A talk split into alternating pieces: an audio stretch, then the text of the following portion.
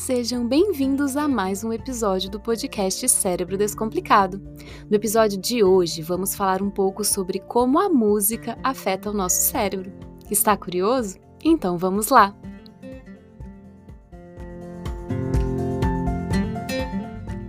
Você liga o rádio e está tocando sua música preferida aquela que você ouvia quando era adolescente e cantava apaixonadamente segurando o frasco de shampoo como microfone.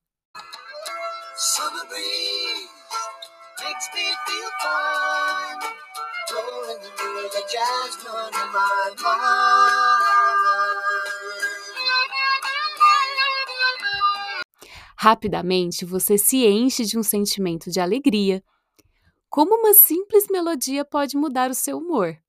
Por que será que a música mexe tanto com nossas emoções e estão por toda parte marcando os nossos momentos mais importantes? A música é uma característica universal das sociedades humanas. Até mesmo os recém-nascidos apresentam respostas neurais à música. Para adultos, a principal motivação para se envolver com a música é poder experienciar e regular as emoções e o humor. Pesquisas sugerem que a música sempre acompanhou o ser humano em seu processo evolutivo e foi essencial para sua construção social. A habilidade e a necessidade de se envolver em funções sociais é parte do que nos torna humanos, e os efeitos emocionais de se envolver nessas funções geram recompensa, alegria, diversão e felicidade. Já a exclusão destas funções pode ter efeitos deletérios na saúde e na expectativa de vida.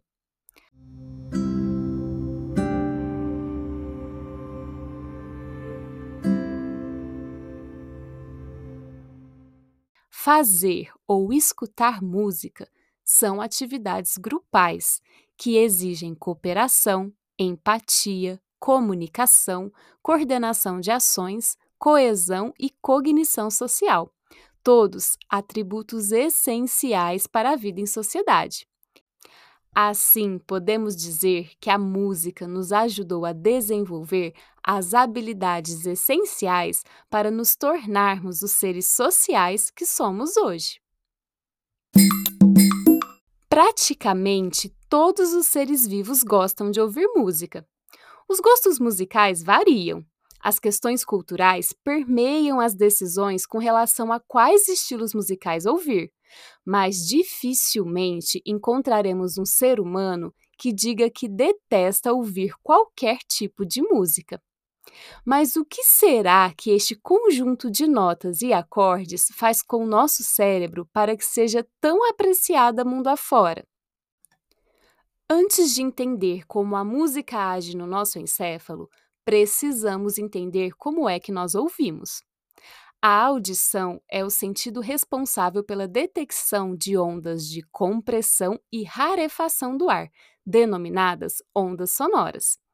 Essas ondas mecânicas entram pelo nosso pavilhão auditivo e chegam até a membrana timpânica pelo canal auditivo. A vibração da membrana timpânica movimenta os três ossículos do ouvido médio, o martelo, a bigorna e o estribo. Isso mesmo, os ossículos receberam estes nomes inusitados em função de seus formatos característicos. Eles são os menores ossos do esqueleto humano.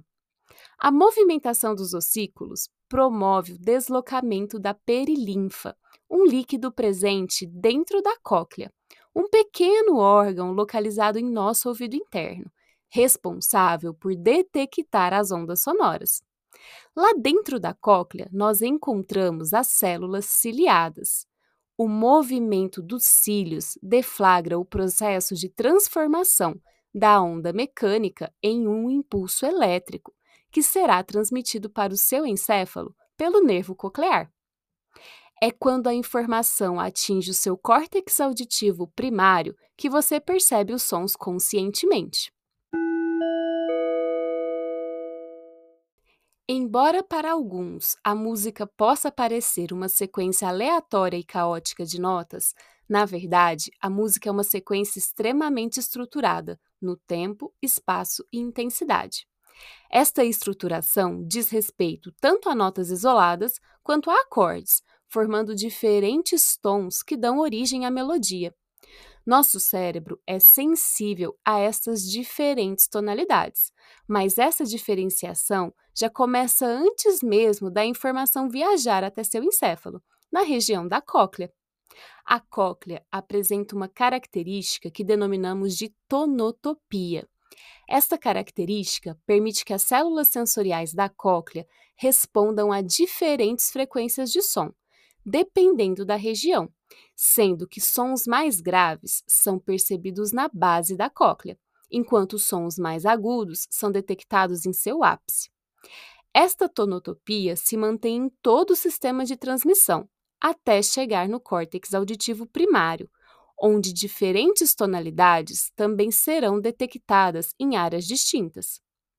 Além das tonalidades, o volume também é processado no córtex auditivo primário. Já o córtex auditivo secundário concentra-se em padrões harmônicos, melódicos e rítmicos, e o córtex auditivo terciário integra estes padrões em uma percepção geral da música como um todo. Mas como será que a música gera respostas emocionais tão fortes? Bom, para mexer com nossas emoções, um estímulo precisa ser enviado para uma região encefálica que chamamos de sistema límbico. Este sistema é composto por uma série de áreas necessárias ao processamento emocional, incluindo o hipocampo, o hipotálamo, a amígdala, o fórnix e o córtex cingulado anterior.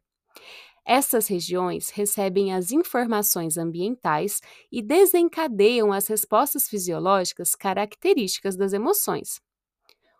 Uma vez que o seu corpo experiencia a emoção, essas áreas interpretam seu significado, gerando o que chamamos de sentimento, como felicidade, alegria, tristeza, ansiedade, medo, entre outros. Quando ouvimos música, uma série dessas áreas encefálicas relacionadas ao processamento das emoções são ativadas. Estudos de imagem demonstram a ativação dos núcleos superficial e basolateral da amígdala, a formação hipocampal, o núcleo accumbens, o pálido ventral, a cabeça do núcleo caudado, o córtex auditivo, a área motora suplementar, o córtex cingulado e o órbito frontal. Ufa, são muitas regiões. Mas dentre essas regiões, a amígdala tem um papel central, sendo ela considerada a principal área no processamento das emoções. A região da amígdala superficial, que é ativada pela música, é sensível a sinais socioafetivos, processando informações importantes nas relações sociais, como o reconhecimento de odores, de faces, de sons e, claro, também da música. Ao ativar esta área, a música é percebida, portanto, como um sinal de significância social, devido às suas propriedades comunicativas e à similaridade acústica com a prosódia afetiva.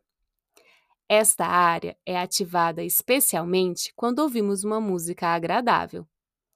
Já a amígdala basolateral também ativada pela música, está relacionada ao aprendizado de estímulos positivos e negativos e ao condicionamento.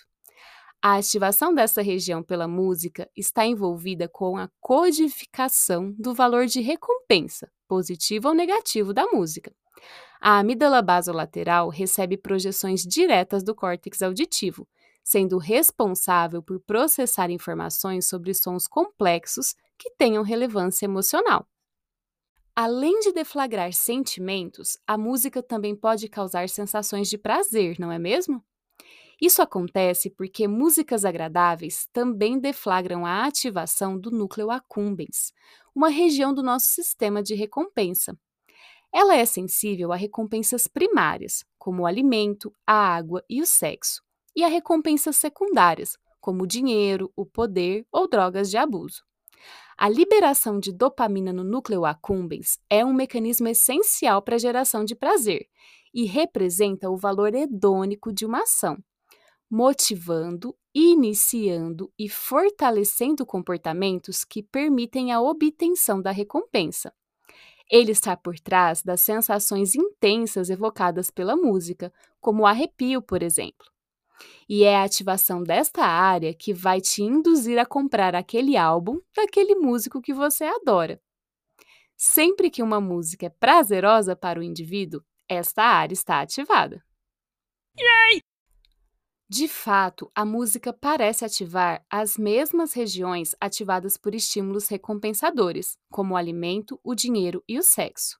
Mas, diferente desses outros estímulos, a música também ativa o hipocampo, o que sugere que as emoções deflagradas pela música não estão associadas apenas à recompensa. Os estudos relacionaram a ativação do hipocampo quando a música evocava ternura, tranquilidade, alegria, arrepios e tristeza. O hipocampo tem uma conexão importante com o eixo hipotálamo, hipófise e adrenal, que controla a produção do hormônio característico do estresse, o cortisol.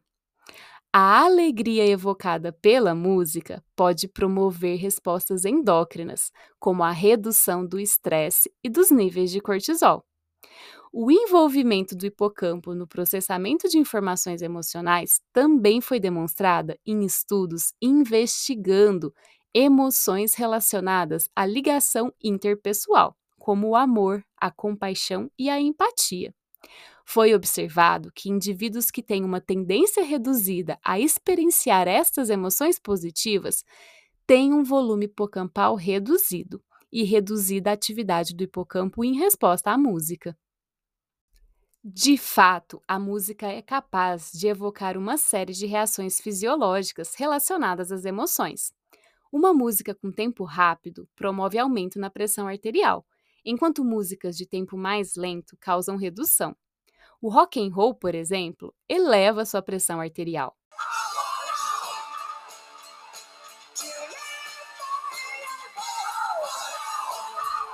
Enquanto a música clássica reduz.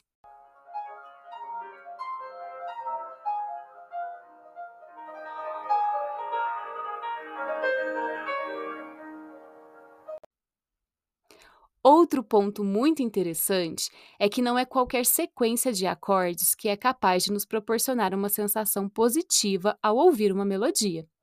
Na verdade, existe uma certa previsibilidade com relação à sequência de notas de uma melodia, e o seu cérebro sabe disso.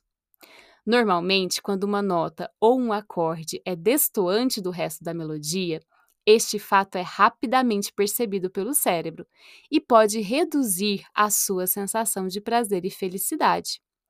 De fato, o cérebro está sempre tentando adivinhar qual é o próximo passo da melodia, e a estabilidade da estrutura musical contribui para a tensão da expectativa. Por exemplo, quando uma melodia se afasta de sua tonalidade principal, cria uma tensão, e o retorno à tonalidade cria relaxamento. Assim, quando um músico cria uma melodia, ele também está tentando passar uma mensagem para o seu cérebro.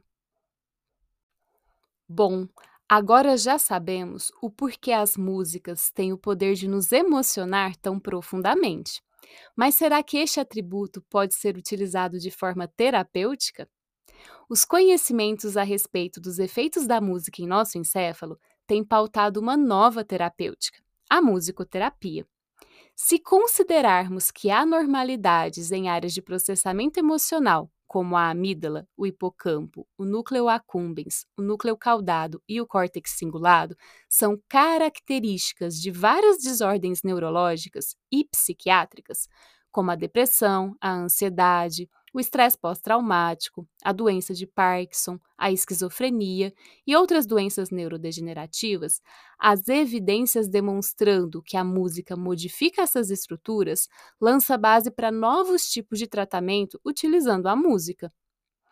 Outra condição que pode se beneficiar da musicoterapia são pacientes com autismo. Estes pacientes, embora tenham prejuízos nas funções socioemocionais, no que diz respeito à música, suas habilidades de reconhecer, experienciar e processar aspectos emocionais são quase normais. Assim, a música é capaz de ativar áreas encefálicas nestes indivíduos que não são ativadas por estímulos emocionais não musicais.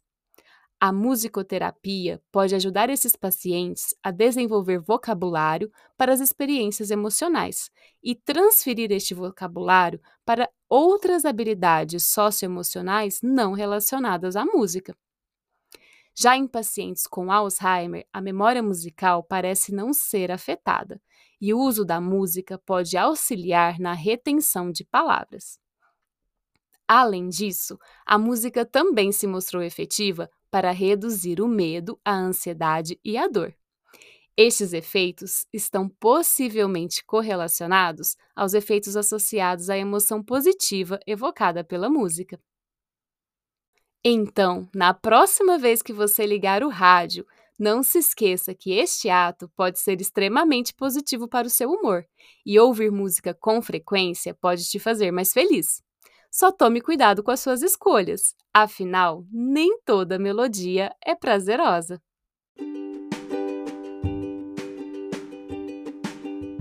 Este foi mais um episódio do podcast Cérebro Descomplicado.